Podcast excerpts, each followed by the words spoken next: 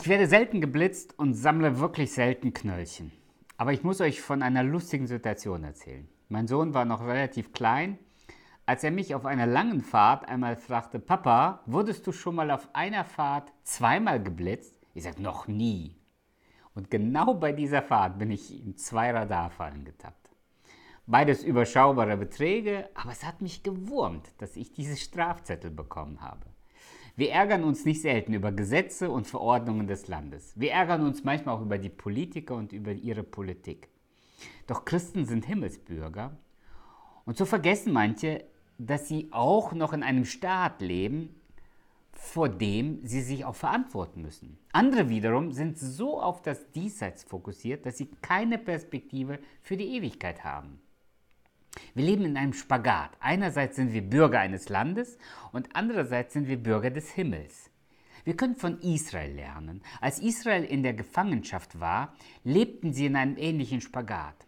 Sie hofften, dass sie bald wieder zurück in die Heimat kommen und in der Freiheit sind. Andererseits mussten sie sich mit den Umständen arrangieren, in denen sie sich befanden. Die Spannung wuchs und je länger sie in der Gefangenschaft waren, umso schwieriger wurde die Situation für sie. Und genau in dieser Situation spricht der Prophet Jeremia diese bekannten Worte, suchet der Stadt Bestes. Das ist übrigens auch mein Lieblingsvers aus dem Buch des Propheten Jeremia. Wir lesen in Kapitel 29, Vers 7, Sucht der Stadt Bestes, dahin ich euch habe wegführen lassen, und betet für sie zum Herrn, denn wenn es ihr wohl geht, so geht es auch euch wohl.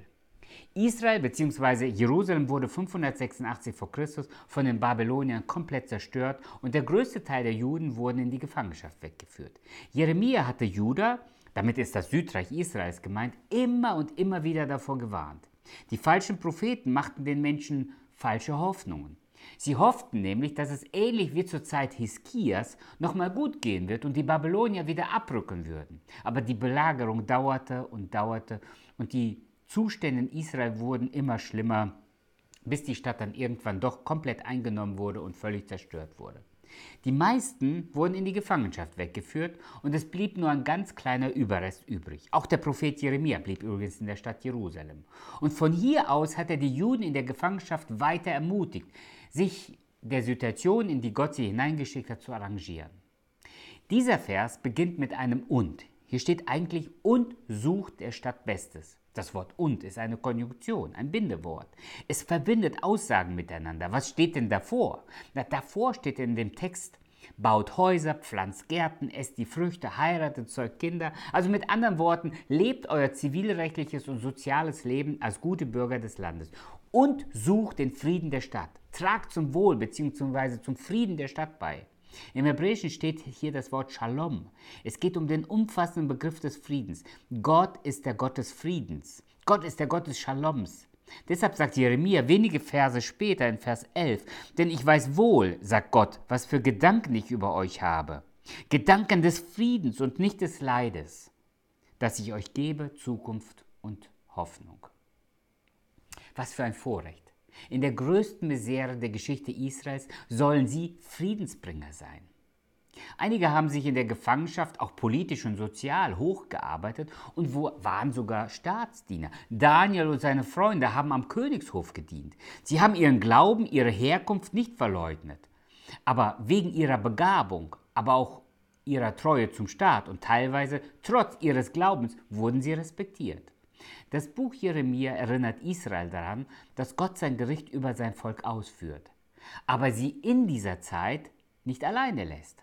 Gott geht mit und bewahrt uns und führt uns durch diese schweren Zeiten. Israel bekommt durch Jeremia die Verheißung, dass sie zurückkehren werden und dass Gott auch die Heiden für ihre Gottlosigkeit irgendwann doch bestrafen wird. Das Buch Jeremia ist einerseits sehr bedrückend, weil es zeigt, wie Israel trotz vielen Warnungen nicht zu Gott umkehrt, obwohl Jeremia unermüdlich das Gericht Gottes predigt. In den über 50 Jahren seines prophetischen Dienstes nutzt er viele Illustrationen. Er bleibt zum Beispiel selbst ehelos. Er benutzt das Bild eines Töpfers und des Tones. Er vergräbt einen Gürtel und so weiter.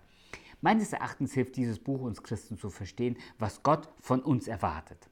Wir leben nicht für diese Welt, aber wir leben in dieser Welt. Wir haben uns dem Staat und der Obrigkeit zu unterordnen. Das lehrt Jesus und auch Paulus. Wir haben die Pflicht, für uns und unsere Familien zu sorgen und sie auch zu versorgen. Wir gehen arbeiten, zahlen unsere Steuern, bringen uns im bürgerlichen Leben ein, so weit wie möglich. Wir beten für Frieden in dieser Welt und bemühen uns um das Wohl der Gesellschaft. Wir halten uns an Gesetz und Ordnung und machen uns nicht strafbar. Dennoch wissen wir, dass wir nicht für immer in dieser Welt bleiben und dass unsere Heimat der Himmel ist. Am Ende müssen wir Gott mehr gehorchen als den Menschen. Deshalb steht Gottes Wort immer über den menschlichen Gesetz. Dennoch, es ist nicht ein Entweder-Oder, sondern ein sowohl als auch.